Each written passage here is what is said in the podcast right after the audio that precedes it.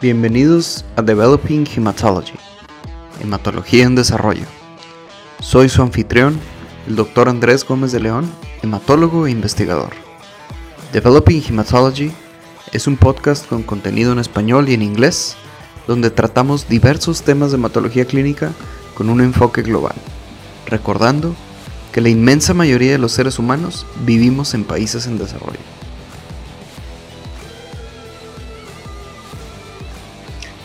Hola a todos, bienvenido a otro episodio de eh, Developing Hematology. En esta ocasión tenemos a una invitada estrella, la doctora Roberta de Miquelis Gómez, aunque no es pariente mía, eh, solo pariente académica.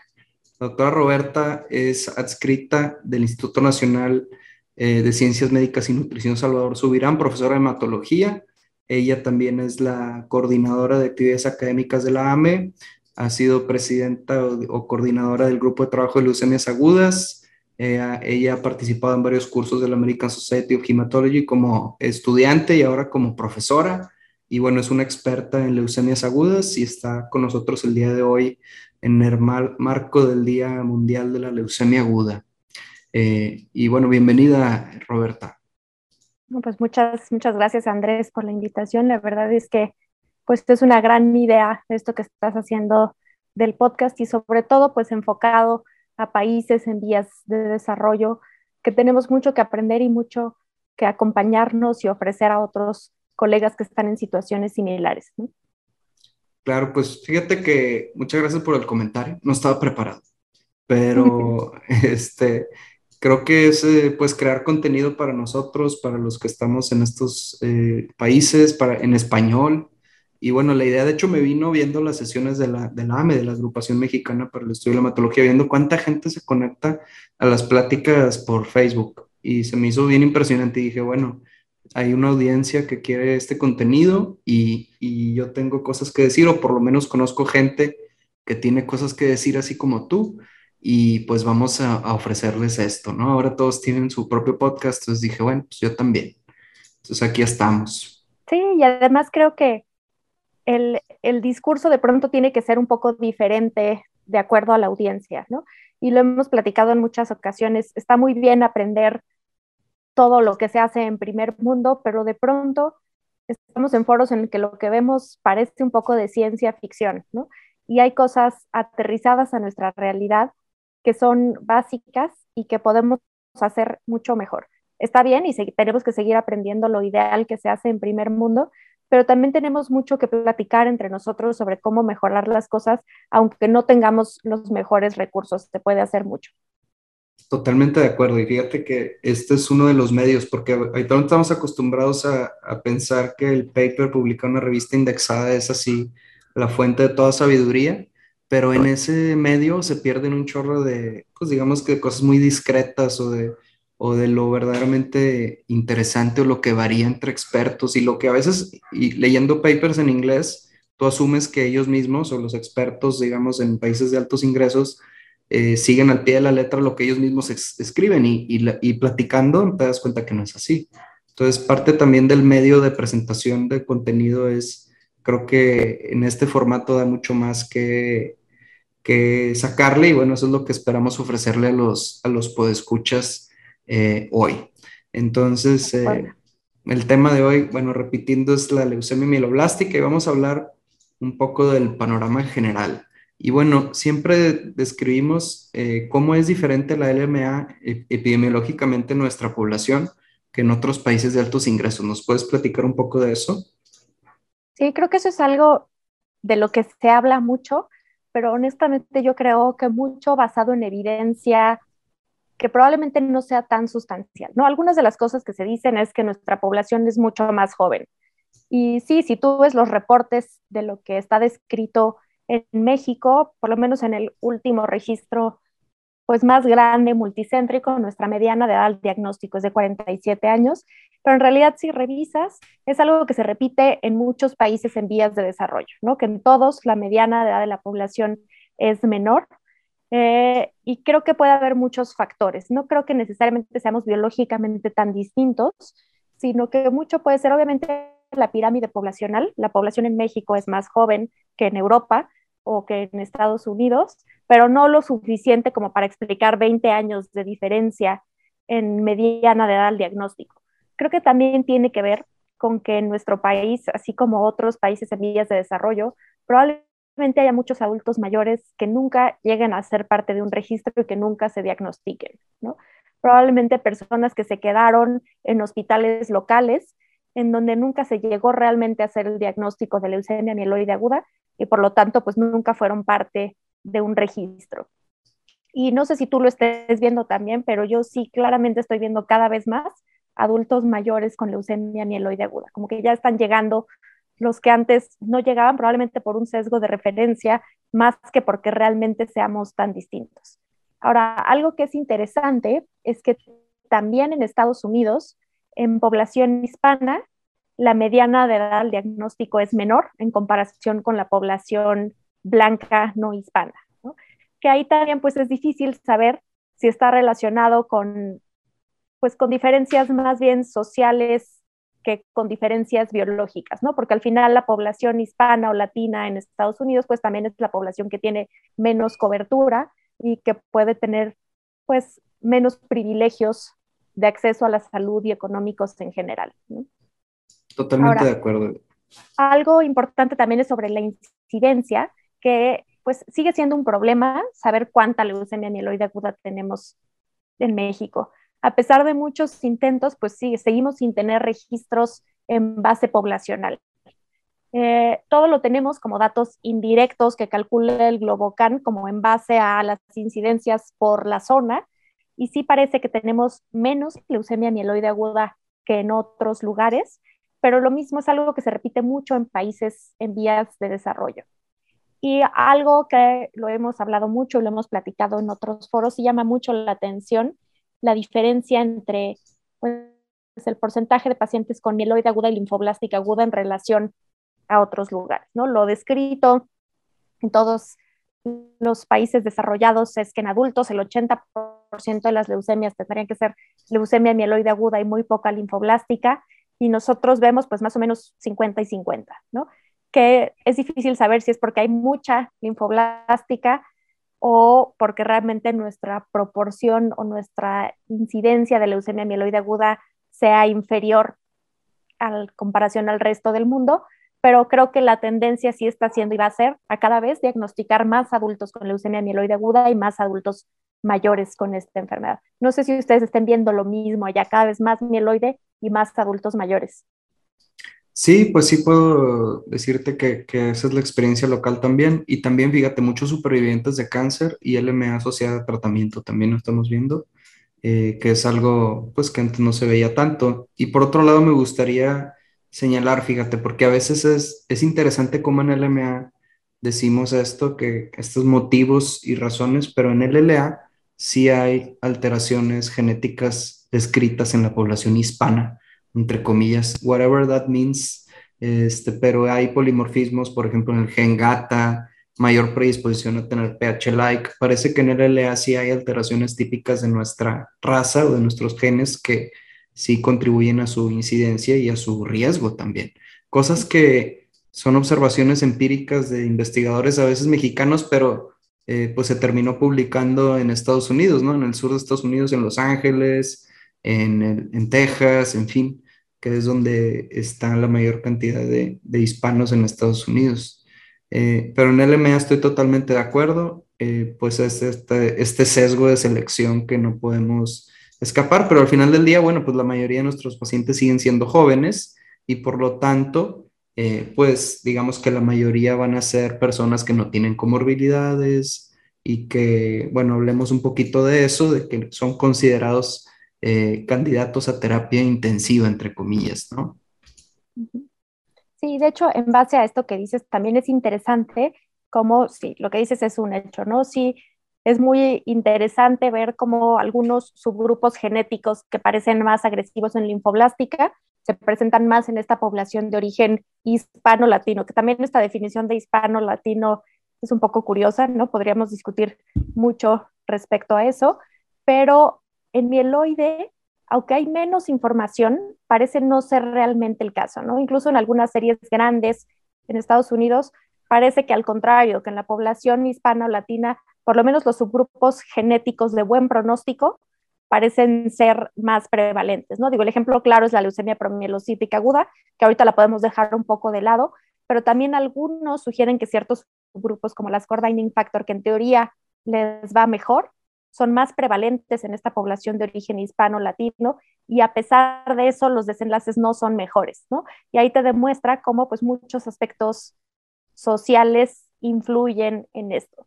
Pero con respecto a lo que dices, pues sí, todo lo que tenemos descrito hasta el momento es que la gran mayoría de nuestra población, o por lo menos el mayor volumen de los pacientes con leucemia mieloide aguda que estamos viendo, pues son esta población principalmente joven, que tendría que ser candidata a un tratamiento intensivo y que de hecho, por lo tanto, la mayoría de ellos debería ser candidata también a consolidación con un trasplante halogénico en primera línea, ¿no? que ahí empezamos a ver pues muchos de los retos que tenemos, ¿no? Tanto en perfeccionar la quimioterapia intensiva de una forma, darla de una forma óptima y con la menor mortalidad relacionada a un tratamiento intensivo y también poder llevar a ofrecerle trasplante a la mayoría de esta población que por recomendaciones internacionales pues tendría indicación de ir a trasplante. Me encantó que soltaste la bomba luego, luego. Totalmente de acuerdo, pero vamos a regresarnos un poquito antes de regresar a, la carnita del, episodio. Me gustaría saber, cuando llega un paciente con LMA contigo, no importa la edad que tenga, eh, ¿cómo estudias su enfermedad? Eh, empecemos por la enfermedad y después platicamos un poquito de, lo demás, del paciente, el entorno, en fin. Eh, ¿Cómo acostumbras evaluar la leucemia de una persona? Porque ese es un tema súper importante y bueno, tú creo que acabas de hacer una encuesta en Twitter bien interesante eh, al respecto, me equivoco? Pues justo la encuesta que hice ahorita era como en relación a cuáles son los principales retos en Latinoamérica para tratar a estos pacientes, ¿no? Los principales retos como para poder hacer las, formas, las cosas de forma ideal. Y curiosamente, tú comentaste en esa encuesta y tus comentarios fueron un poco diferentes a los de la mayoría porque una de las opciones era el tener acceso a pruebas genéticas y moleculares y tú priorizaste más bien un tratamiento de soporte adecuado, ¿no?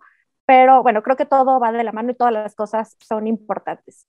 En cuanto a cómo estudio a un paciente con leucemia mieloide aguda, me voy a enfocar a lo que hago en la institución pública porque es donde veo la mayoría de los pacientes con leucemia mieloide aguda. Y pues tú sabrás bien, y lo mismo en muchos países en América Latina, cómo puede ser abismalmente distinto cómo se hacen las cosas a nivel privado y a nivel público, que eso sería ya también cuestión de otra conversación, pero el volumen más importante en México lo tenemos en las instituciones públicas y la mayor parte de mi experiencia está también ahí. Entonces, generalmente recibimos a estos pacientes la mayoría de ellos a través del servicio de urgencias, ya sea porque lleguen referidos o porque lleguen directo ahí por los síntomas, pero casi siempre el medio para verlos es a través del servicio de urgencias porque es donde podemos pues hacer más rápido las cosas, ¿no? Y eh, tenemos un hospital donde tenemos residentes de hematología, que eso también facilita mucho las cosas, a diferencia de los hospitales donde no hay residentes de hematología, que la verdad es que eso hace que las cosas sean mucho más lentas y complicadas, ¿no? Pero bueno, generalmente cualquier biometría hemática que esté alterada nos llega al laboratorio de hematología, donde tenemos pues un grupo de químicos con mucha experiencia también para ver los frotis y cualquier blasto en una biometría hemática llama la atención de inmediato. ¿no? Entonces está como muy bien hecho el mecanismo por el cual nosotros nos enteramos de cualquier blasto en, el frotis de alguien, aunque no lo hubiéramos pedido nosotros, ni fuera la sospecha diagnóstica, ¿no? Pero la sospecha inicial llega muy rápido con ayuda de las químicas del laboratorio. Y obviamente, bueno, pues hacemos los estudios de médula ósea para hacer el diagnóstico. La mayoría de los estudios los podemos hacer localmente, eso es una gran ayuda, a diferencia de otros lugares donde se tienen que enviar a otro lugar los estudios y esto pues también hace que tarde el resultado. Pero la morfología la vemos el mismo día y la citometría de flujo también la hacemos ahí, tenemos el resultado el mismo día, ¿no? Sé que en otros lugares no es tan sencillo, ¿no? En otros lugares tienen que enviar la citometría de flujo a otros lugares y el resultado de pronto puede tardar una semana y en algunos lugares pues sigue siendo necesario tratar a los pacientes, por lo menos inicialmente, con pura morfología, sin esperar el resultado de la citometría de flujo. Que a mí creo que ahí un poco es parte nuestro estrés con los pacientes, ¿no? De querer hacer las cosas muy rápido y empezar un tratamiento de inmediato, porque sabemos que es una enfermedad muy grave, aunque hay suficiente evidencia de que tampoco pasa nada si esperamos un poco, ¿no? De que entre más información tengamos para tener el diagnóstico lo más completo posible, y eso, pues hablando de aspectos moleculares, ¿no? En nuestro caso, yo te diría esperar la citometría de flujo, creo que sería fundamental hoy en día antes de, de hacer cualquier cosa. El cariotipo también lo enviamos localmente, aunque los resultados tardan, ¿no? generalmente tres o cuatro semanas en tener el resultado del cariotipo. Y las pruebas moleculares, pues las hemos estado haciendo a través de un proyecto colaborativo, que de hecho pues es un proyecto que tenemos contigo principalmente, muchos otros centros, pero bueno, que hemos estado liderando entre tú y yo en diferentes aspectos, donde hacemos pues una serie de pruebas moleculares, ¿no? Que empiezan con un PCR para los rearreglos de las de buen pronóstico más frecuentes, las core binding factor, que ha sido muy útil poder tener ese resultado en la primera semana, y PCR también para FLT3 y nucleofosmina, por la importancia de tener el FLT3 en los primeros días y poder agregar un inhibidor de FLT3 durante inducción, y nucleofosmina principalmente para poderla seguir como seguimiento de enfermedad mínima residual en los casos de que salga positiva. Y durante, digamos, como parte de este mismo proyecto, estamos haciendo un estudio de secuenciación que incluye más de 50 genes. Sin embargo, hasta el día de hoy, como esto ha sido pues en base a un proyecto de investigación más que parte de la rutina de los pacientes, pues ese resultado está tardando. El reto que tenemos ahorita es volverlo ya a la rutina de cada paciente para poder tener los resultados pronto y poder pues modificar o incluso en algunos pacientes decidir tratamiento en base a las alteraciones moleculares, ¿no? Tampoco tenemos prisa de empezar tratamiento en las primeras 24, 48 horas. Hay pacientes en los que sabes que no te va a cambiar mucho las cosas, ¿no? Es decir, un paciente joven eh, que de todas formas los vamos a inducir con una quimioterapia intensiva convencional de tipos 7 más 3, pues con que tengamos la confirmación por citometría de flujo es suficiente para empezar tratamiento y lo demás ya nos hará tomar decisiones más adelante. Pero hay pacientes donde ese límite es un poco más fino, ¿no? Estos pacientes que están cercanos a los 60 años, que tienen un estado funcional que es relativamente bueno y eh, que en base a todas las apreciaciones que podamos tener sobre si tolera o no un tratamiento intensivo están como en el límite. En esos pacientes es donde creo que es más importante tener mucho más información genética y molecular para poder decidir si tratarlos de forma intensiva o un tratamiento no intensivo. ¿Por qué? Porque sabemos que aunque esté joven y, o no, no joven, pero aunque esté en un muy buen estado funcional y sin comorbilidades, pero si tiene una leucemia que tenga características biológicas de muy alto riesgo, pues los desenlaces con una quimioterapia intensiva tampoco van a ser buenos. Entonces, ahí es donde ponemos en la balanza las características del paciente y de la enfermedad para poner justo en la balanza el riesgo de mortalidad relacionada al tratamiento con la probabilidad de éxito con un tratamiento u otro. Claro, estoy casi 100% de acuerdo contigo en todo lo que dijiste. Pero te voy a decir, mira, hay algunos detalles que creo que también son importantes y me viene mucho a la mente lo que tú dices de la disponibilidad de los estudios. Esperar 10 días para un inmunofenotipo. Eh, por ejemplo, ¿cuál, ¿en qué contexto, para qué nos sirve hacer un inmunofenotipo cuando la morfo es muy típica de una LMA? Y básicamente, en mi opinión, la única sería para descartar estas leucemias bifenotípicas o de linaje mixto, ¿no? Que te puedes, digamos, cambiar el tratamiento porque dicen por ahí que les va un poco mejor con esquemas de linfoblástica, aunque son niveles de evidencia muy pobres, ¿verdad? Eh, pero si tienes una morfo muy típica, pues tal vez el inmunofenotipo queda un poquito relegado y te confieso que en, algunos casos cuando era residente tendíamos a lo mejor a priorizar un poco más el hacer un cariotipo en los casos extremos a realizar una citometría de flujo cuando la morfo era muy típica. Aunque sabemos que hay personas que tienen LLA que tienen gránulos y eso es algo pues muy controversial. Pero bueno, tenemos ese, ese detalle, por eso en otros lugares se siguen haciendo las biopsias, eh, que ahora están regresando por la secuenciación genética, ¿no? Que también es un recurso tener ahí el tejido en parafina para poder hacer la secuenciación masiva el día de mañana. Cuando el paciente termine de ahorrar los 100 mil pesos que cuesta hacer un foundation, este, primero se curó de la LMA. Pero bueno, y ese es el otro punto. Sí, y este creo que, digo, regresando a lo que dices del morfo, creo que aquí justo la clave es eso de morfología típica de LMA, ¿no? Que a lo mejor si ves lleno de bastones de agua eres muy claro, ¿no? Si ves un bastón de agua ya todos estamos muy tranquilos, pero hay veces que la morfología no es tan típica y que lo que hemos aprendido clásicamente y a todos nos encanta de ver el blasto y decir cómo se ve por morfología, que como enseñanza es algo muy bonito, pues ya también está muy bien descrito que hay hasta un 30% de los casos donde la morfología es muy engañosa, ¿no?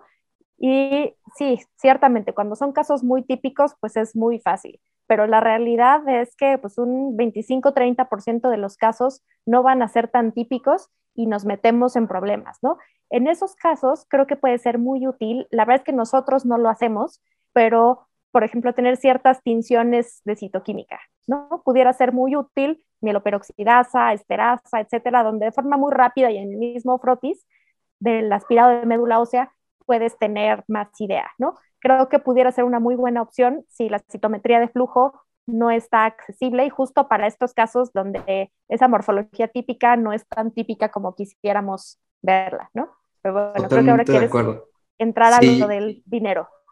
Yo le digo a los residentes que, que a todos les llega su día cuando se desencantan de la morfología. Y siempre llega cuando ya crees que ya sabes todo y que puedes diagnosticar hasta las alteraciones moleculares con el microscopio.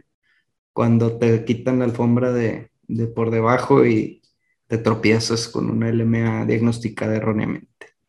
Entonces a todos nos pasa, hecho nos acaba de pasar hace unos días apenas. a los R1 les llegó muy pronto este, pero bueno, les va a volver a ocurrir sin, duda. Y bueno, sí, es, es, un tema. Este, también otro, otro punto importante es, precisamente hablando de la morfo, la promielo, distinguir una promielo de una no promielo, una M3, a veces de estas variantes hipogranulares que a todos nos ha tocado que están ahí, ¿verdad? Y la clínica es muy útil, pero no lo es todo.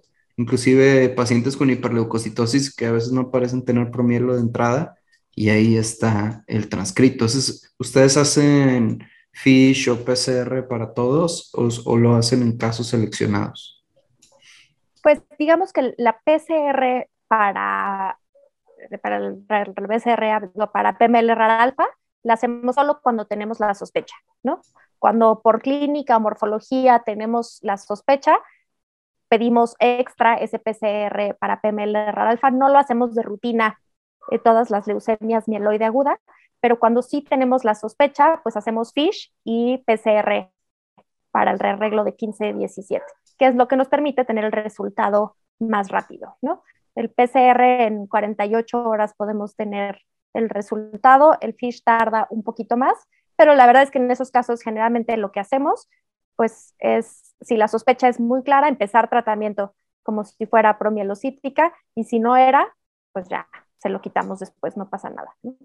Claro, totalmente de acuerdo. Nosotros no lo hacemos para todos. No sé qué haría si, si los recursos fueran infinitos, ¿verdad? Tal vez sería un poco más laxo para indicarlo, pero sí tenemos la misma conducta. Pero bueno, este, hablando de esta encuesta que nos mencionabas, eh, eh, que hablábamos en Twitter, le explico un poquito a la audiencia para que nos, eh, para que se, se entren en contexto. Y si siguen a la doctora Roberta en Twitter, que su cuenta es arroba roberta de Miche 3 o de Mique. Este, ahí la pueden encontrar. Y ella tuiteó en relación igual al Día Mundial del LMA, preguntando cuál es el, el reto más grande en Latinoamérica y las opciones eran acceso al trasplante, acceso a medicamentos, cuidados de soporte y pruebas moleculares. Y casi igual al acceso a drogas fueron las pruebas moleculares, 32%. Yo creo que también hay un sesgo. Ahora, si estamos hablando de que la mayoría de los jóvenes o de los pacientes de nuestra región son jóvenes, la mayoría van a ser candidatos a tratamiento intensivo. Yo preguntaría, bueno, entonces, ¿significa eso que hay muchísimas terapias blanco que estén aprobadas para las personas jóvenes en nuestra región?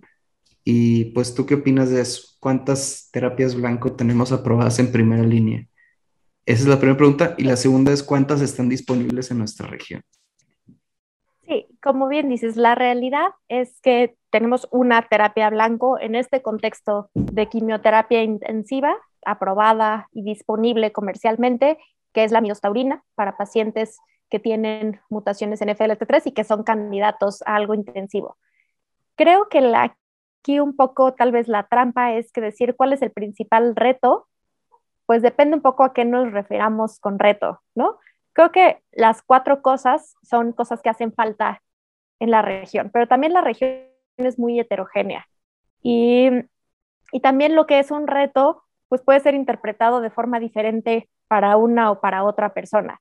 Tal vez sí, lo más difícil es tener acceso a todos estos fármacos y tener pues una secuenciación grandísima para todos los pacientes. Va a ser el reto porque es lo más caro y lo más inaccesible, pero de ahí a que sea la prioridad en cuanto a acciones a tomar de forma inmediata, no lo sé, porque creo que probablemente hay otras cosas en las que podríamos incidir de forma más efectiva y que son más relevantes. No sé qué piensas tú. Sí, yo creo que, que pues es algo bien interesante. También hablando de la secuenciación, eh, que es pues el, lo que a todos nos falta, ¿no? Porque la PCR está, al menos pues la puedes pedir comercialmente en muchos lugares. Eh, pero en la secuenciación también me parece bien interesante y creo que también depende mucho de lo que se escribe en otros lugares. En otro país tú pides la secuenciación y te la paga tu seguro y tú no y tú ni cuenta te das.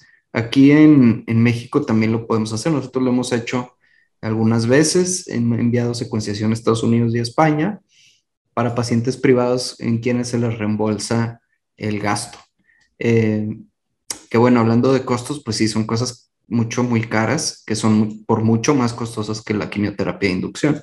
Es decir, más, más costo el diagnóstico que el tratamiento, que parece inaudito, pero así es. Pero el otro tema es, bueno, eh, ¿qué tan basado en evidencia está el hacer una secuenciación masiva al diagnóstico? Y la verdad es que solo hay un estudio que, eh, digamos, ni siquiera aleatorizó pacientes a hacerlo o no hacerlo, que es el BTML trial de la ASH, que eh, el estudio mágico en el que te hacían una, una secuenciación masiva rápida y, te mandaban a recibir una u otra terapia blanco, que ni siquiera había terapias blanco maravillosas en ese momento y, y se reflejan los resultados del estudio, pero no tenía grupo control, no había un brazo en el que no hubieran hecho nada de manera aleatoria. Entonces, ni siquiera sabemos que hacer la secuenciación masiva hoy en día hace que tomes mejores decisiones y que a la larga eso refleje en un beneficio para el paciente. Y por lo tanto, se me hace que esta obsesión de tener esos datos, pues es también como un poquito de copiar lo que se está haciendo en otros lugares, ¿no? El decir, yo también quiero, yo traes el carro más bonito, con interiores de piel, y tú andas en el bochito, y tú pues también quieres un carro más bonito, ¿verdad? Como dice el dicho en inglés, the grass is always greener. Entonces, yo también quiero tener un secuenciador y, si tuviera eso y, no me costara y mis pacientes no les costara, pues también se los hago. Pero si estamos discutiendo de si eso va a derivar en algún beneficio para el paciente, a mí se me hace que es bien discutible, es bien controversial. Pero bueno, de hecho, mira, te, te, te chismeo estamos trabajando una revisión sistemática de todos los estudios que, que hacen secuenciación masiva al diagnóstico y vamos a, a, estudiarlos, por no decir criticar el diseño de los estudios que, que apoyan la secuenciación masiva. Y está ya registrado en Prospero y de pasada aprovecho para mandarle un saludo a todo el equipo de investigación de leucemia del HU que me estén escuchando. Espero que estemos avanzando rápidamente en ese estudio. Y si no, habrá consecuencias. No, no se crean. Pero bueno, este, esas son algunas palabras de secuenciación masiva. Pero ¿por qué no hablamos ya de, tratamiento? Hablemos de, tratamiento de inducción, ya hablamos un poquito y me gustaría que ahondáramos más en esta importancia de la terapia de soporte, que en la encuesta parecía como que a nadie le importaba eso porque asumo, ya todos tienen bajo control eh, la terapia de soporte en sus centros, pero esa no es probablemente la historia en todos lados, ¿no? ¿Qué nos puedes decir de eso? Yo, yo creo que no es para nada la historia en ningún lugar, ¿no? Y creo que como bien lo dices, pues secuenciar a todos los pacientes suena muy atractivo y nos encantaría a todos poder presentar a los pacientes con todas las mutaciones que tienen. Y además creo que, que está bien buscar ir hacia allá en algún momento porque siempre la información es útil, pero en la gran mayoría de los casos va a ser solo información pronóstica y difícilmente va a impactar directamente en los desenlaces de los pacientes. Los cuidados de soporte no. Los cuidados de soporte sí son algo en el día a día que podemos hacer para mejorar los desenlaces de los pacientes. Y de hecho, pues hasta hace cinco años no teníamos nada más que el 7 más 3.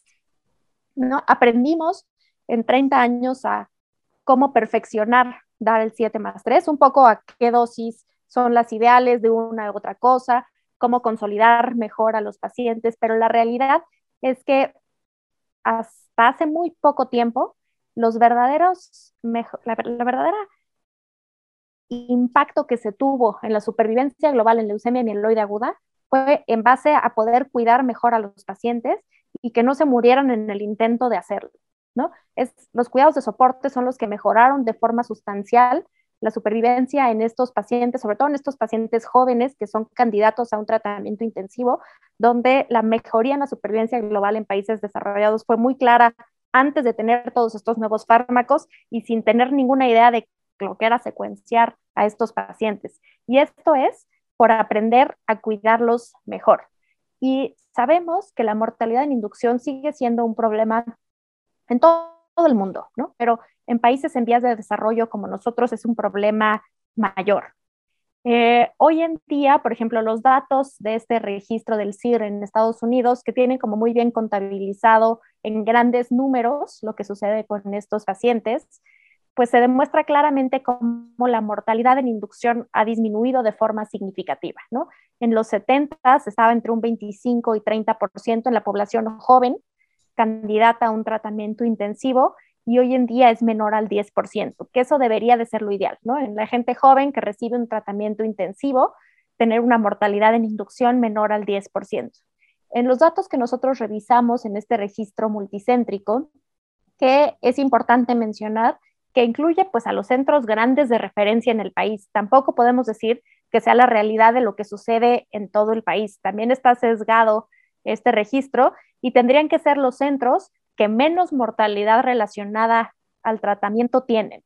Y esta mortalidad es cercana a un 18%, o sea, casi el doble de lo que deberíamos de tener. Y yo te puedo decir que también estoy segura que está un poco sesgada esta mortalidad. Al ser un registro retrospectivo, seguramente hay muchos pacientes que fallecieron muy pronto y que no están incluidos en estas estadísticas. Entonces, en muchos países en vías de desarrollo, la mortalidad en inducción puede ser tan alta como un 20 o 30%. Y si lográramos disminuirla a lo ideal, que sería menos de un 10%, pues estaríamos mejorando por lo menos un 20% la supervivencia a largo plazo. Y creo que eso es mucho más significativo que lo que los mejores fármacos han logrado en ensayos clínicos fase 3, ¿no?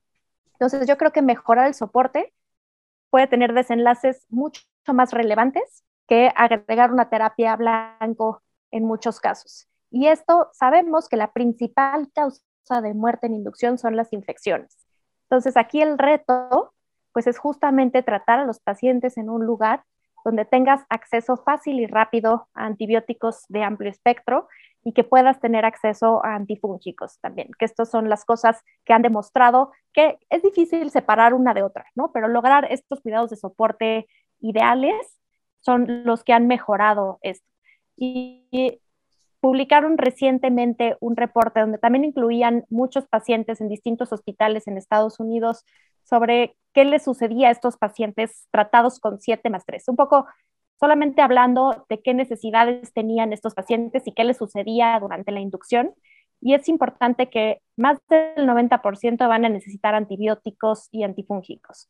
Y más o menos una tercera parte de los pacientes va a necesitar cuidados intensivos. Entre una cuarta parte y una tercera parte de los pacientes pueden necesitar ingresar a la terapia intensiva. Y tú lo has escuchado, lo hemos escuchado de muchos colegas. Hay hospitales donde si escuchan que es un paciente con una leucemia, prácticamente pues está excluido de entrar a una terapia intensiva porque se considera que un paciente como no rescatable.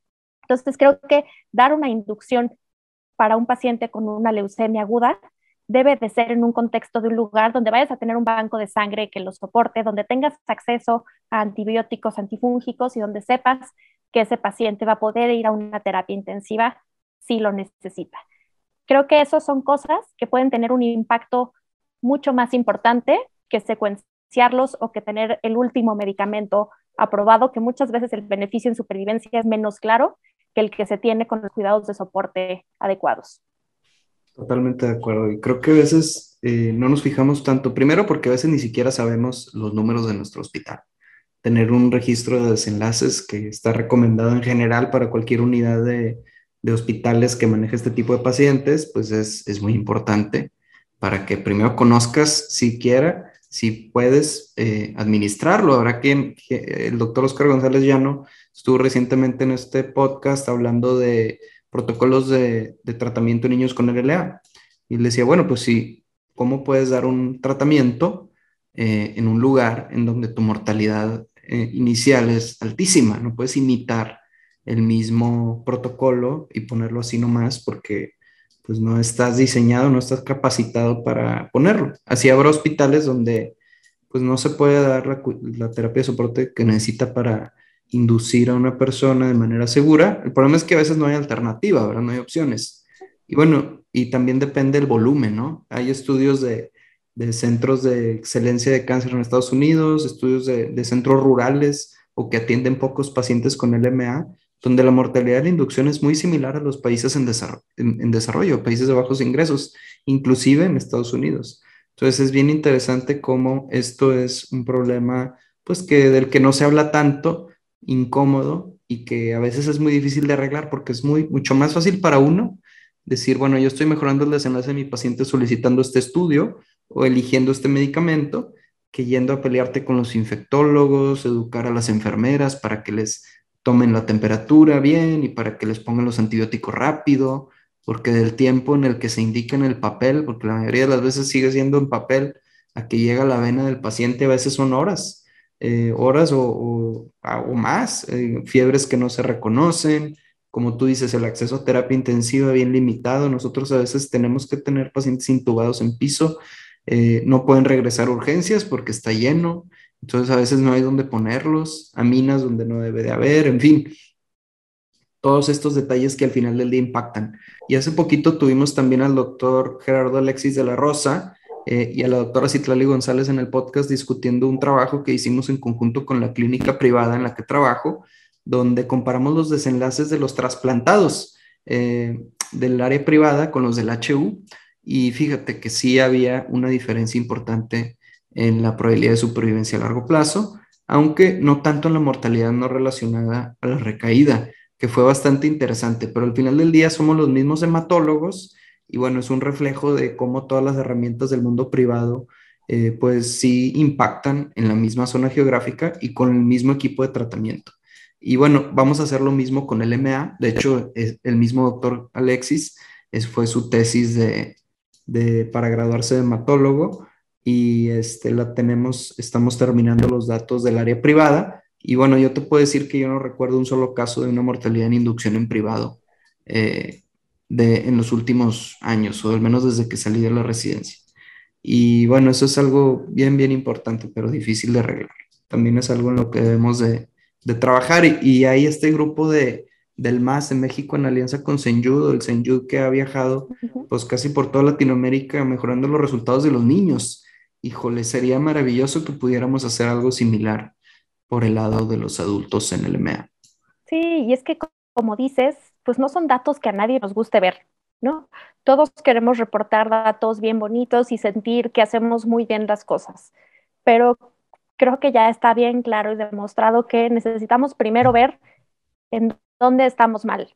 Y, está muy bien tener todos estos estudios para que sea accesible la secuenciación para todos los pacientes, pero de pronto parece una tragedia, incluso hasta absurdo estar secuenciando pacientes que se te van a morir en inducción porque no pudiste darles un antibiótico en el momento adecuado, ¿no? No creo que se tenga que dejar de hacer lo demás, sí tenemos que buscar parecernos un poquito más a primer mundo, pero tampoco podemos dejar atrás todos los problemas que nos alejan tanto como son toda esta falta de cuidados de soporte. Y, y estamos hablando de los centros grandes en las ciudades grandes. Si nos vamos más alejados, de las ciudades grandes, pues yo creo que el panorama debe de ser mucho peor, ¿no? Y no es cuestión de preparación en muchas ocasiones, ¿no? Como tú bien dices, pues la mayoría de los hematólogos que atienden pacientes a nivel privado son los mismos que están en las instituciones públicas, pero es claro que se requiere no solo una persona, sino todo un equipo y toda una infraestructura para poder tratar a los pacientes de forma ideal. Sí, es, es un equipo y bueno, todos tenemos un rol que jugar. Inclusive, pero como los hematólogos son los líderes, pues por aquí tiene que empezar. Eh, y bueno, otro tema bien interesante, fíjate, a veces como trasplantador te lo puedo decir, hay trasplantes mucho más fáciles que inducciones del LMA. Yo inclusive a los pacientes que tienen LMA que voy a trasplantar les digo, mire, lo peor que le pasó fue la inducción. El, el mismos pacientes me dicen, el trasplante a veces es mucho más fácil una inducción. Inclusive le digo yo a los hematólogos que quieran hacer trasplantes o que vienen a rotar con nosotros, en fin, les digo, mira, si haces inducciones del LMA, con eso basta para que sepas hacer trasplantes. Es lo mismo, nomás que es peor la LMA porque ya empiezas mal habitualmente. Pero bueno, eh, total, esos entiendan, pues escuchas, hay que ayudar a los pacientes con las terapias de soporte. Trabajemos todos en equipo y bueno, que a mí me encantaría que hubiera algún proyecto, alguna idea, cosas en las que podemos trabajar en equipo para ayudar y para tratar de, pues, de mejorar estos números localmente y no solo localmente, sino en toda la región, ¿verdad? este, a ver a quién se le ocurre algo que pueda funcionar. Entonces, eh, y bueno, avancemos en el tema de la miroblastia, que me gustaría que pasáramos al tema del acceso al trasplante. ¿Qué me puedes decir de eso? ¿Cuál es tu, opinión? Pues creo que es, es un problema grande que tenemos en México y ahí sí creo que la región de Latinoamérica es más heterogénea en cuanto a acceso a trasplante. Es un problema en todos lados, pero no es el mismo nivel de problema. En, en este registro del que hemos hablado, que sacamos datos hace un par de años, el porcentaje de pacientes que se trasplantaron como consolidación en primera línea fue solo del 8%, cuando más de la mitad de los pacientes tenían indicación de trasplante por riesgo y estado funcional, ¿no? es decir, eran pacientes que eran candidatos a un tratamiento intensivo y de riesgo intermedio o alto, que hubieran sido candidatos a trasplante, eran más de la mitad y solo el 8% se trasplantó.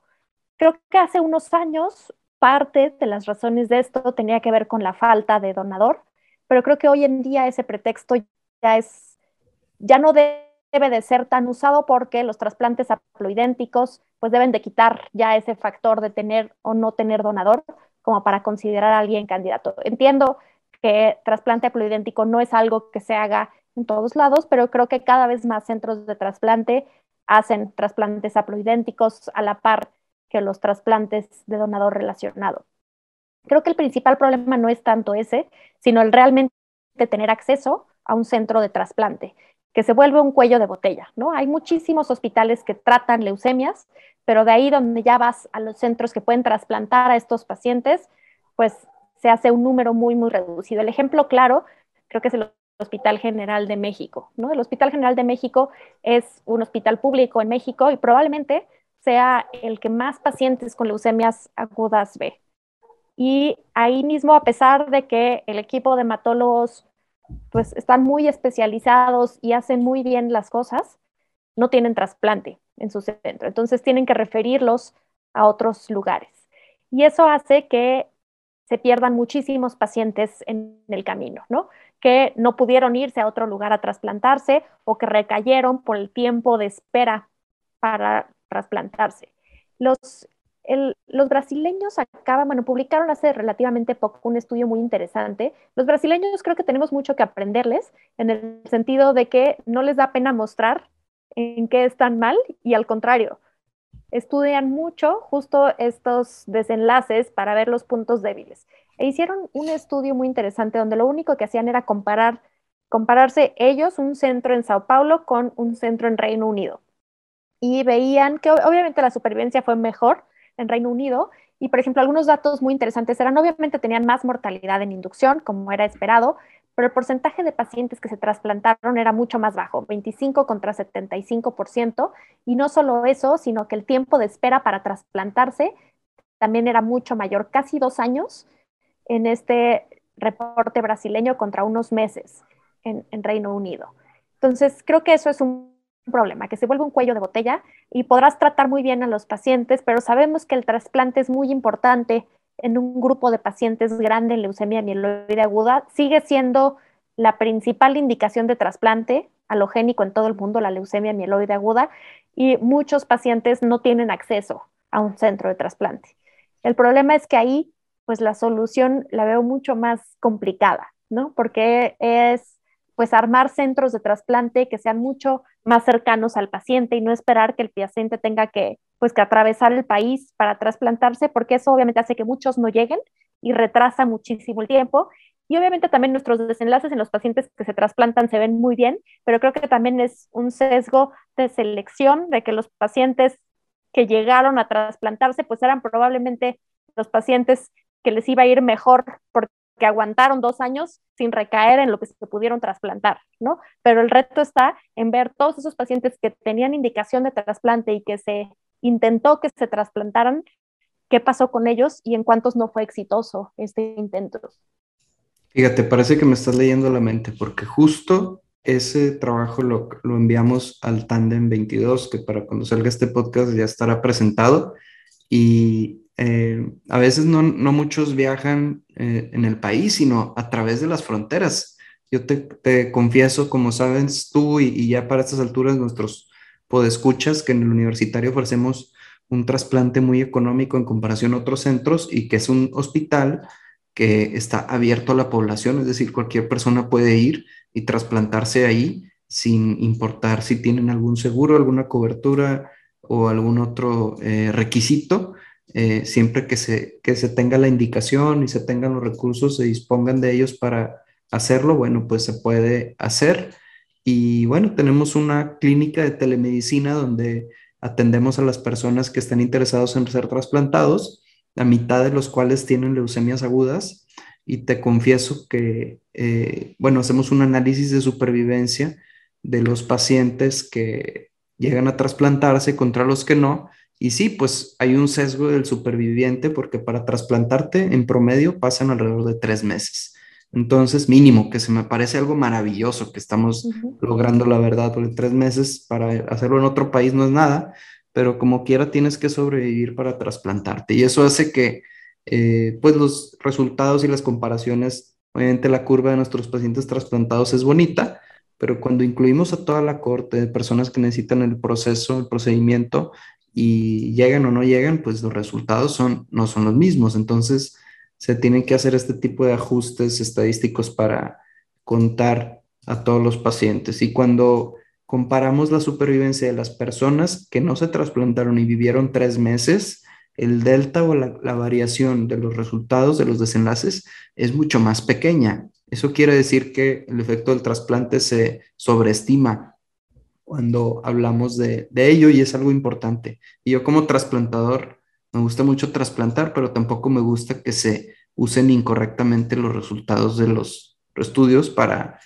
pues, para orientar a los pacientes para tomar decisiones, porque también, fíjate, hay estudios recientes bien interesantes, aleatorizados, un estudio alemán aleatorizado para pacientes de riesgo intermedio, que si no me equivoco no es la definición estricta actual a la que tenemos ahorita de ELN, pero al final del día no demostró un beneficio en la supervivencia global el trasplante en primera línea con el grande asterisco eh, o el grande, eh, digamos, detalle de que ellos pudieron meter casi a todos sus pacientes en una segunda remisión y de esos supervivientes trasplantaron casi a todos. Entonces, aquí pues no podemos ni trasplantarlos a la primera, pues menos a la segunda.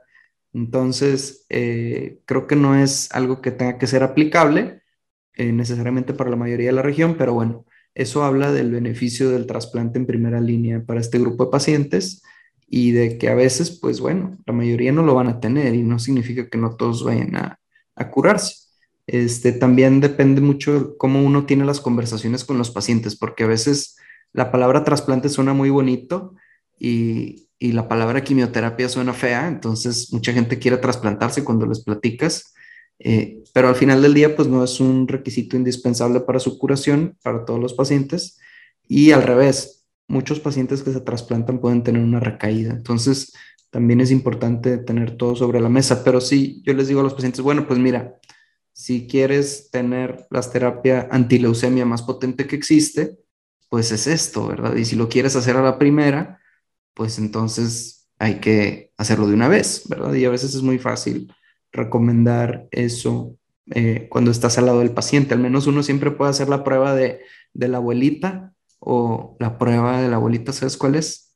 Es decir, ¿qué, le recomendarías a tu abuelita? y si no estás recomendándole eso al paciente, pues entonces estás haciendo algo mal, ¿verdad? Y yo siempre le digo a mis pacientes, mira, si tú fueras mi hermana o mi tía o mi prima, pues yo haría esto. Entonces, eh, no sé si qué opinan los escuchas de eso, pero a mí me funciona. Sí, la verdad es que yo, yo también lo hago y creo que para el paciente ayuda, ¿no? Digo, un poco regresando a la falta de acceso a trasplante, creo que sí es muy claro como particularmente en México la tasa de trasplantes en comparación con, la población es muy baja. ¿no? Si nos comparamos con, con, Europa o con Estados Unidos, pues trasplantamos 10 veces menos que ellos. Teniendo una población tan grande como la que tendríamos, tendríamos que estar trasplantando muchísimos más pacientes pero pues el acceso a esto complica las cosas y de hecho todos los trasplantes que se hacen, eh, otros países en Latinoamérica, por ejemplo, tienen tasas muy buenas de, trasplante, como pueden ser, por ejemplo, Uruguay o incluso Argentina, que tiene tasas bastante buenas. Sin embargo, esa tasa es muy buena a expensas de los pacientes que se trasplantan principalmente a nivel privado. Y tampoco es la realidad en nuestro país, ¿no? Digo, no es el 100%, pero es un porcentaje muy alto de los pacientes que se trasplantan. Y la realidad en México es que el porcentaje de población que tiene seguros privados es bajísima. Entonces, donde tenemos que incidir es en el acceso a trasplante en la población que se atiende a nivel público, que sigue siendo pues el 80-90% de la población en el país. Pero bueno, pues eso sí lleva a muchos retos. ¿no? Me parece bien interesante que, lo comentes, sí. Y hay un estudio bien interesante que se publicó en Lancet Hematology, en, creo que hace el año pasado, hace un par de años, del doctor Gregorio Jaimovich de LABMT, donde habla de la paradoja de los trasplantes en Latinoamérica, que los sitios donde el trasplante es más barato no son los países que más trasplantes hacen, sino los lugares en donde los trasplantes se hacen en hospitales privados, pero con fondos públicos. Es decir, trasplantes que están subrogados o subrogados del gobierno a una institución privada que tiene muchos más incentivos para tener un programa de trasplantes muy activo. Aunque debo de confesar eh, que las correlaciones no son tan potentes, pero bueno, eh, la teoría es, es este, interesante. Y, y, esos modelos existen, ¿eh? porque aquí en los tiempos que en paz descansen del Seguro Popular, eh, aquí en un hospital privado muy conocido de la ciudad se ofrecía atención a personas con cáncer de mama eh, de manera gratuita. No sé si eso también ocurre en la Ciudad de México, pero era un, ejemplo de ese modelo. Y hay otros países donde así se está trabajando, por ejemplo, Guatemala es uno de ellos, donde se está buscando hacer ese tipo de, de colaboraciones. Pero bueno, estos ya son problemas todavía más arriba. Espero que nos escuche algún político para que nos ponga y regresando a esto otro que decía, creo que es muy interesante las conversaciones que se tienen con los pacientes. Es un punto que de pronto dejamos un poco de lado, ¿no? Y, tú y yo lo hemos platicado en algunas ocasiones. Es, creo que de pronto conocemos muy poco sobre cuáles son los deseos y las expectativas los pacientes y tenemos una visión muy paternalista sobre los pacientes en general, creo que en América Latina. Y es difícil que los pacientes se involucren realmente en sus decisiones de tratamiento porque están acostumbrados a ir y que el doctor pues les diga qué hacer y que no haya punto de discusión y que no sean partícipes en las decisiones de su tratamiento.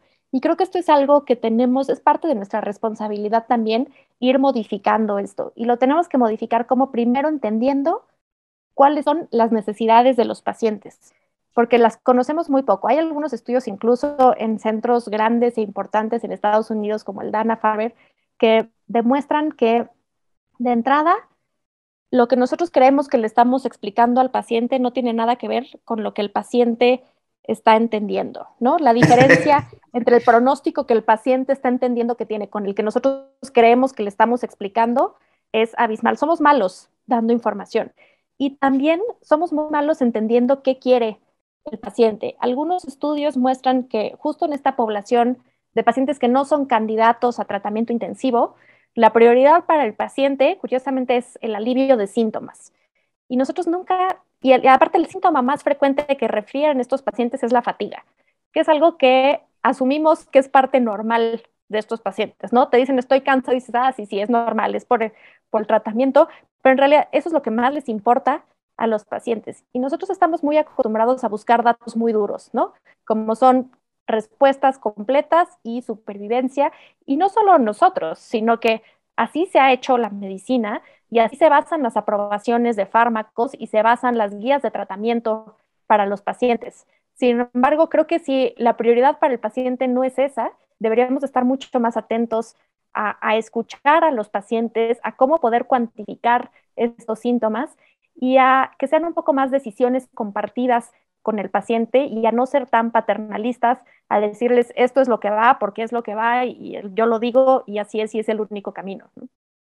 Claro, eh, yo creo que hay de todo. Eh, y bueno, me, como tú dices, que los pacientes están acostumbrados a cierto trato, pero también a veces tienen esa expectativa de uno. Entonces hay pacientes que piden eh, que seas paternalista. Yo, yo le he tratado como, como novato preguntarle al paciente qué quiere y, a veces quieren que yo decida. Entonces, ahí es donde la toma de decisiones compartida, pues bueno, el paciente está decidiendo que yo tome la decisión. Entonces, eh, y eso es válido. Creo que también hay un extremo en el que demasiada información a veces, pues ellos no pueden entender todo lo, ni si uno no lo entiende, pues menos el paciente y su familia en una, una plática de, de una hora o, o, en una plática o en varias consultas. Entonces, bueno, creo que también ahí es parte del arte de la medicina, de agarrar el feeling o de la, consulta eh, que uno puede tener, ahí es donde la experiencia es bien valiosa y, bueno, eh, lidiar con, pues, cumplirle las funciones o, lo que te está pidiendo cada paciente en especial. Yo tengo pacientes, tengo un paciente que capaz que escucha esto y le mando un fuerte abrazo si, si es, que es experto en su enfermedad, él tiene una leucemia de células peludas y me manda artículos, está en foros, me manda todo, me manda a veces cosas que ni sé y ensayos clínicos, no, hombre, no, todo. Y él está súper involucrado con la atención de su enfermedad. A veces no es el paciente, sino la familia. El paciente no quiere saber nada y termina decidiendo la pareja, el cuidador, la esposa, el papá, en fin, y ellos son los que se involucran mucho en la toma de decisiones. Entonces, creo que también como que de caso en caso, y a veces los trabajos o las recomendaciones también fallan en agarrar esa sutileza que tiene uno que tener en la clínica. Pero fíjate, sería algo bien interesante de estudiar en nuestra región, porque son artículos de Estados Unidos y Europa, donde la gente tiene otras expectativas y otras demandas a los profesionales de salud. También son gente que no tiene tanto contacto con su médico. Entonces, también es un mundo bien diferente. Yo tengo pacientes, trato pacientes de Estados Unidos seguido, eh, y bueno, es gente que está maravillada con el trato médico, obviamente, no es porque soy yo, poquito sí, pero no tanto. Este, es porque yo les contesto mi teléfono, porque yo les contesto los WhatsApps, porque platico con ellos, porque paso más de cinco minutos eh, hablando con ellos. Y eso es pues algo que ellos no, a lo que no están acostumbrados. Entonces creo que hay mucho espacio para explorar esto. Y bueno, hay otras especialidades que están años luz adelante de nosotros en esto, ¿no? El endocrino, todo lo de la explicación de los riesgos cardiovasculares que son bien complicados. Y es más difícil ahí porque los porcentajes son tan pequeños que es difícil. Acá pues es, pues es esto, si no hacemos nada, pues te mueres. Si hacemos esto, pues a lo mejor te curas. Entonces a veces como que no hay tanto espacio ahí para, como tú dices, en la gente que, que tiene cierto riesgo es donde está verdaderamente lo difícil. Y bueno, regresándonos un poquito, la selección de los pacientes también es algo que ha mejorado los desenlaces, porque a medida que tú mejoras la selección de los pacientes, pues son personas que les va a ir mejor con la toma de decisiones, pero tal vez ese tema lo podemos dejar para otro, otro episodio. Sí, y digo nada más como para concluir de esto que acabas de decir, de acuerdo que cada persona espera algo diferente y necesita distinta información, ¿no? Probablemente habrá pacientes en los que sí entender si su leucemia es asociada a cambios de mielodisplasia o si tiene mutado uno u otro gen es totalmente irrelevante, no les dice absolutamente nada y solo los confunde si no les estás dando información relevante, ¿no? Habrá otros pacientes a los que sí y sin duda hay que personalizar cómo dar la información a cada quien. Pero yo lo platico mucho con los residentes y estoy convencida de que si un día simplemente en la sala de espera, la consulta de hematología, hicieras una encuesta de cuántos pacientes saben cómo se llama su enfermedad, estoy segura que tendríamos números sorprendentes de un porcentaje bien alto de los pacientes que ni siquiera sabe cómo se llama su enfermedad. Ya deja así los detalles, ¿no? A lo mejor no el subtipo específico de síndrome mielodisplásico, pero saber que su enfermedad se llama síndrome mielodisplásico, creo que nos sorprenderíamos de que hay un porcentaje alto de pacientes que no saben cómo se llama su enfermedad, que no saben realmente qué enfermedad tienen. Y ahí pues es parte de una responsabilidad compartida entre todos ir fomentando más educación para la salud. Totalmente de acuerdo. Y fíjate, creo que podríamos hacer algo interesante, inclusive en, dos lugares distintos, en varias regiones del país e inclusive en varios estratos socioeconómicos, ¿no? Hacerlo en privado, hacerlo en público y ver qué, qué nos encontramos por ahí. Nosotros lo hemos hecho eh, para las personas que vienen a consulta de primera vez de trasplante. Y híjole, pues nada más les preguntas sus probabilidades de, curación o de supervivencia y que ellos creen, ¿verdad? Y uno se asusta de, pues, de la poca información que tienen a la mano, ¿verdad? O de lo que creen que, es el trasplante. Pero bueno, eh, es muy interesante. Y bueno, ya para, concluir, eh, me gustaría darles un pequeño comercialito de nuestra última publicación como grupo de trabajo de leucemias agudas eh, que pueden encontrar por ahí donde hicimos equipo y hacemos este, pues reportamos los desenlaces utilizando una combinación muy atractiva de medicamentos que, que eso sí creo que ha cambiado mucho el resultado de los pacientes con esta enfermedad eh, pues en todo el mundo. ¿Tú qué, nos puedes decir de eso, Roberta? Sí, pues justamente esta última publicación cuyo primer autor es Andrés, habla de cómo optimizar las combinaciones con venetoclax en pacientes con, leucemia mieloide aguda y juntamos pues datos de varios centros, tanto públicos como privados de México y Perú. Y creo que hay cosas muy interesantes en esa publicación. Eh, la primera es que es ver cómo, se aplican estas nuevas terapias en, un escenario como está tan de moda decir del mundo real, pero aparte de un mundo real que es muy diferente a lo que se publicó en los ensayos clínicos originales, ¿no? Que es pues un país en vías de desarrollo. Y de entrada vimos pues que los desenlaces fueron bastante buenos, por lo menos en tasas de respuesta pues prácticamente iguales a lo descritos en las publicaciones originales. Creo que el estudio de supervivencia a largo plazo es un poco complicado hacerlo con una población tan pequeña, pero aún así creo que los resultados son muy prometedores. La supervivencia es un poco menor a la reportada en los ensayos clínicos fase 3, pero de nuevo, pues con un número limitado de pacientes como para poder hacer conclusiones sobre supervivencia. Pero aún así, pues son 50 pacientes analizados y hay algunas cosas interesantes, ¿no? Como que utilizamos en un porcentaje significativo la combinación con citarabina en lugar que con azacitidina por recursos principalmente, porque más de la mitad de los pacientes que se incluyeron en este análisis eran pacientes que no tenían un seguro de gastos médicos y que salía de su bolsillo porque en ese momento pues no había ningún sistema de salud que incluyera venetoclax en el cuadro básico para tratar a estos pacientes. Entonces, por eso fue, sabemos que ambas combinaciones están aprobadas, aunque creo que en ningún lugar del mundo es atractivo para nadie dar citarabina, aunque, como bien lo pones en la discusión del artículo, en realidad nadie ha comparado una contra otra y los dos estudios tampoco eran, tampoco tenían los mismos criterios de inclusión, ¿no? Creo que la diferencia más relevante es que en el ensayo clínico de azacitidina con venetoclax, los pacientes que habían recibido previamente azacitidina estaban excluidos y en el de citarabina con venetoclax sí podían entrar esos pacientes. Obviamente son pacientes que si ya habían recibido azacitidina, la mayoría de ellos era por un síndrome mielodisplásico previo, entonces un grupo de pacientes pues muy malo, ¿no? Con mucho peor pronóstico si progresó después de un síndrome mielodisplásico.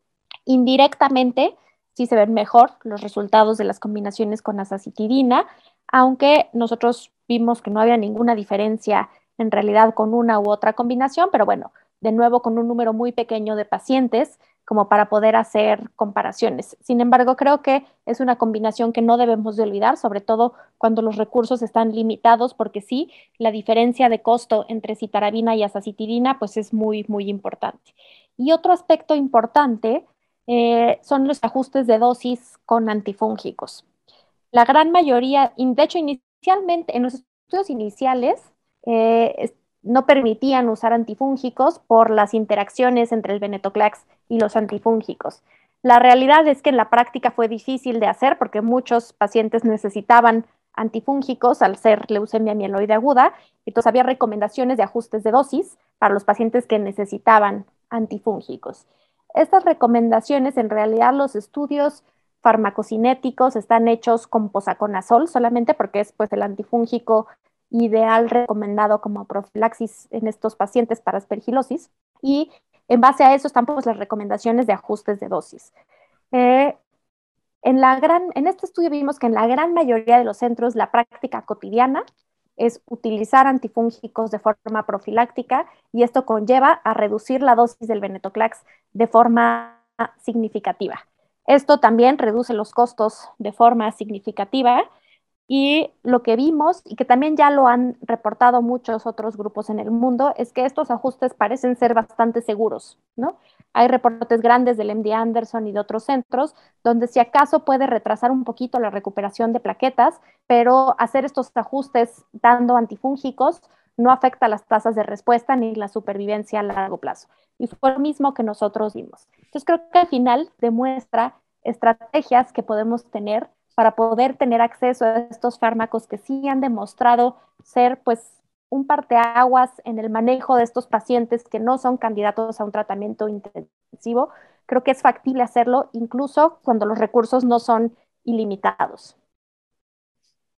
Totalmente de acuerdo. Y, fíjate, bien interesante porque este estudio vino antes de que se aprobara o de que saliera el estudio Viale A, eh, y de hecho se presentó en esa misma EJA, si no mal no recuerdo, este, en el mismo, porque todavía no sabíamos en aquel entonces que la combinación tenía una ventaja de supervivencia. Entonces, parte de la idea era, bueno, pues a ver si funciona, porque ya estaba, de hecho se aprobó antes en México que en Estados Unidos, cosa curiosa, por algo será. Eh, y empezamos todos a usarlo y, y, las experiencias de los estudios de fase 2 eran, wow, muy, muy increíbles hasta que lo empezamos a ver en carne propia, ¿no? yo recuerdo una paciente que me empezaron a subir las plaquetas en mi cara en las primeras dos, tres semanas de tratamiento y me quedé asombrado con la eficacia de la combinación. A veces no jala también, ¿verdad? No es perfecto, pero sí es una terapia antileucemia muy potente con cualquiera de las dos combinaciones y que pues cambió pues, el paradigma del tratamiento de la enfermedad para los que no son candidatos a terapia intensiva y para las personas en recaída también, que ya les has aventado toda la farmacia encima y siguen con eh, blastos por ahí. Y fíjate, a mí me ha puesto a pensar por el tema de la mortalidad en la inducción y ya lo hemos platicado en otras reuniones, de pues habrá lugares donde tendremos que usar esto de primera línea para los jóvenes, donde no hay acceso a las terapias de soporte correctas, porque aunque no es tan no intensivo, porque también es eso algo que se puede discutir. Es una terapia que puede ser, pues, aumentar la necesidad de transfusiones, más neutropenia, que la leucemia per se, pues, es algo que te mete en problemas, ¿verdad? no hay nada que, te ayude a evitar los riesgos de una leucemia mieloblástica al diagnóstico, particularmente en las presentaciones agresivas de la enfermedad, pero pues tampoco es cremita, ¿verdad? Entonces sí es algo riesgoso, es algo difícil. Eh, pero bueno, yo tengo un paciente que he presumido en alguna sesión que nunca ha estado hospitalizado desde que se diagnosticó. lo tratamos de manera ambulatoria y se trasplantó de manera ambulatoria y él nunca ha estado internado. Este, y eso, le digo, usted debe ser la única persona así en todo el país o, digamos que increíble. Y bueno, pues estos tipos de medicamentos eh, nos ofrecen eso y fíjate cómo sin ponernos de acuerdo, todos hicimos lo mismo, también la gran mayoría. Usamos los azoles, dosis bajas, ajustes a veces a propósito, entre comillas, guiño guiño, con los eh, eh, escasez de recursos, ¿verdad? Y al final del día, bueno, pues los resultados fueron favorables, afortunadamente. Eh, y bueno, sabemos que no es perfecto porque las supervivencias medianas fueron muy pobres, sigue siendo una enfermedad muy difícil de tratar, pero sí a estos pacientes, y yo insisto mucho en los que no eran candidatos a trasplante, pero el tratamiento hace que mejoren su clase funcional, que se vuelvan candidatos a trasplante, pues ya pueden aspirar a una terapia curativa. Y para los pacientes en recaída no se diga. Yo inclusive argumentaría que nuestro medio debe ser la mejor terapia, al menos intentar, eh, antes de combinar el Benclexa con quimioterapia, que es lo primero que todo el mundo quiso hacer y que ya hay un chorro de cosas de fase 2 de eso es darlo solo, porque a lo mejor no la ocupas. ¿Para qué les pones la quimioterapia si puede entrar en remisión con la pura combinación eh, y hacer sufrir a la persona eh, de manera innecesaria, ¿no? Entonces, híjole, pues esta es una de las medicinas o combinación de medicinas que pues sí quisiera que todos tuvieran. Hay algunos medicamentos de LMA que no me importaría si no los tengo, porque probablemente no mejore los resultados de, los pacientes en demasía, pero esta sí es una de ellas y bueno, pues que lo escuche todo el mundo y que necesitamos que todas las personas que tengan necesidad de este medicamento lo tengan accesible y quienes no, pues encuentren la manera, ¿sí? Porque es algo muy, muy importante. Yo estoy de acuerdo. Creo que dentro de todas las novedades ha sido la que ha traído una diferencia tangible en el día a día del manejo de estos pacientes, ¿no? De hecho, los residentes siempre se ríen de mí de que amo el Venetoclax y la verdad es que sí, porque ha hecho, creo que todos lo hemos vivido, ¿no? Estos hizo una diferencia, pues, abismal en el manejo de un gran número de pacientes. Y se empieza a antojar muchas de las cosas que dices, ¿no? Cuando ves que son pacientes que requieren mucho menos transfusiones, que no se hospitalizan, pues empieza a ser mucho más atractivo extrapolarlo a otros grupos de pacientes y no solamente en la aprobación actual, que son los que no son candidatos a un tratamiento intensivo, ¿no? Ya tendremos evidencia de esto y ya de una vez haciendo publicidad, pues en el Congreso de AME, justo antes de empezar, estaba invitando a Andrés a un debate con respecto a esto, ¿no? Si estos pacientes que sean jóvenes, pero que tengan un pronóstico no bueno, ¿no? Pacientes de riesgo alto por alguna otra razón, pero que son jóvenes, si sigue estando justificado tratarlos con un 7 más 3 o mejor pensar en este tipo de combinaciones. Tendrán que ir a AME para ver este debate, a ver qué concluimos. Por ahí nos vamos a ver. Y bueno, pues quiero darles muchas gracias a todos por su tiempo, por estar aquí, por escucharnos. Y bueno, presumirles que ya está publicado ese artículo, lo pueden encontrar en la revista Hematology de Taylor Francis, eh, es la revista de la Sociedad Internacional de Hematología y eh, lo pueden encontrar por ahí. Eh, este trabajo del grupo de trabajo de leucemias agudas, donde estamos trabajando Roberta y yo, y que también si alguien tiene interés en participar con el grupo, alguna curiosidad, unirse a nuestras sesiones, eh, estar eh, colaborando, no tiene que ser de México necesariamente. Estamos abiertos a cualquier contacto, ya sea vía Twitter, por correo, por cualquier paloma mensajera, por la vía que ustedes gusten, nos pueden contactar para alguna colaboración. Y el correo del grupo es gtlamexico.gmail.com. Eh, y bueno, Roberta, ¿por qué no nos dices dónde te puede encontrar nuestra audiencia? Pues como ya dijiste en realidad la única red social que uso es Twitter, que no me sé cuál es mi usuario, pero ya le dijiste, creo que es arroba Roberta de Miche 3. Y eh, pues lo mismo en todas las sesiones de AME, están todos invitados. Tenemos muchas sesiones académicas muy interesantes y ahí nos pueden ver, pues casi una, cada dos o tres veces al mes tenemos alguna sesión y todos pues, son bienvenidos a participar en esas sesiones. Perfecto, Roberta. Pues muchas gracias por estar aquí. Muy padre la discusión. Creo que eh, eh, estuvo muy bien aprovechado el tiempo y dejamos muchos pendientes para discutir el día de mañana. muchas gracias. Gracias a ti por la invitación. Muy bien, saludos a todos, que estén muy bien. Nos vemos a la próxima. Fue Developing Hematology, Hematología en Desarrollo.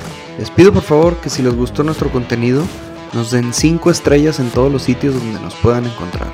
También nos pueden dejar un comentario o enviarnos un mensaje en developinghematology.com.